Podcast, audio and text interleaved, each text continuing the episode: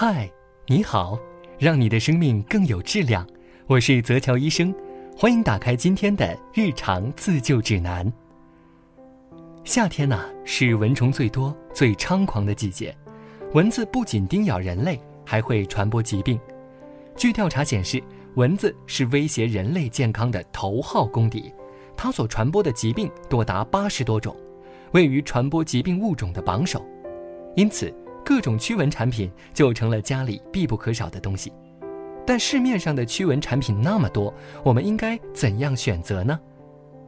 首先啊，是传统的盘式蚊香。有实验证实，盘式蚊香点燃后呛人又有香灰，会使环境中 PM 二点五浓度严重超标，其浓度居然是香烟的两倍。当蚊香不完全燃烧时，一克蚊香燃烧产生的多环芳烃总量，相当于一克烟丝。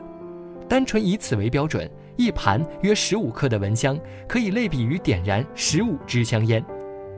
另有研究显示啊，一盘蚊香释放的甲醛量相当于点燃五十一支香烟。很多家庭会选择电蚊香液来驱蚊，那是因为啊，电蚊香具有无烟、无明火、安全、清洁的优点。电热蚊香液可以在特定的温度下，使驱蚊药液的有效成分均匀地挥洒于空间。就按驱蚊效果来看，电蚊香液比盘式蚊香液的驱蚊效果更持久。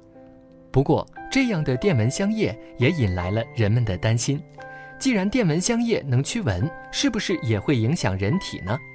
那么，电蚊香能否完美避开这些盘式蚊香的危害呢？其实啊。电蚊香也有其不足之处。我们都知道，蚊香液的主要作用是为了驱蚊，肯定里面含有驱蚊的化学物质。蚊香液中的主要成分菊酯、天然除虫菊素、增效剂十四碳正构烷烃，俗称碳十四香料。可能很多人还不知道，蚊香啊之所以能够杀死蚊虫，是因为其主要有效成分是一种除虫菊酯，是常见的农药成分。早在2004年，蚊香就被列入农药管理范围。我国农药毒性分为五级：剧毒、高毒、中等毒、低毒和微毒。国家规定蚊香毒性级别为低毒级或微毒级，菊酯成分的含量越高，对蚊子的驱杀能力越强，同时对人体的伤害也越大。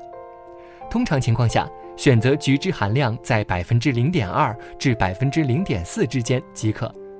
绿菊汁是一种神经毒素，可以通过代谢排出体外，微量时对人害处不大。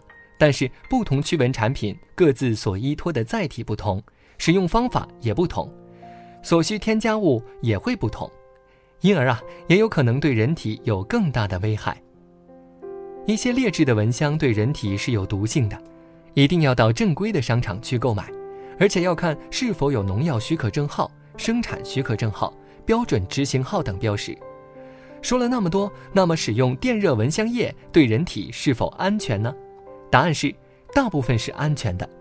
蚊香液使用的药物，四氟甲醚菊酯和氯氟醚菊酯均通过了国家认定的第三方实验室的毒理评估，都是微毒级别，正常使用对人体无害。由于是微毒级别，使用时要注意量和时间的问题。是药三分毒。即使是医疗药物，都要严格控制用量。电蚊香也是同样的道理。安全的产品不正确使用也会带来危害，因此啊，要按照产品说明书正确使用。此外，使用时要将电蚊香远离头部。此外，使用电蚊香还要注意以下事项：一、不建议在密闭空间里长时间使用这种产品。加热器工作时，表面不要覆盖任何物品。二，使用时电热蚊香器宜放于通风处，以利于有效成分在室内的均匀扩散。三，本品微毒，长时间不用时应取下药瓶并加盖封好。四，使用液体电蚊香一定要在睡前两小时使用，对燃烧式蚊香而言，尽量不要在睡觉时使用。五，有皮肤过敏反应的人是坚决不能使用的。六。婴幼儿新陈代谢很旺盛，皮肤的吸收能力也很强，所以啊，婴幼儿最好不要用电蚊香，用的话也不能长时间使用。七，使用电蚊香液时要保持瓶体始终竖直向上，而电蚊香最好在睡前一到两小时打开，睡觉时关闭。早上起床后要及时给家里通风。综合来说，盘式蚊香啊可用于室外驱蚊，而电蚊香液和电蚊香片可以用于室内，但是也要注意通风，尽量提前通电。进入房间休息时关掉。其危害虽小，也不能完全忽略。除了使用蚊香液驱蚊，其实啊，要驱除蚊子还有其他办法，尽量用物理方法灭蚊，像是挂蚊帐啊、装纱窗、拍打蚊子，这些方法都有效。驱蚊和防止毒害有时是有些矛盾的，但是只要我们做到规范使用，就可以达到既驱蚊又安全的效果。最后要提醒大家。无论使用哪种剂型的蚊香啊，都要保持室内的通风良好，并且让蚊香远离头部。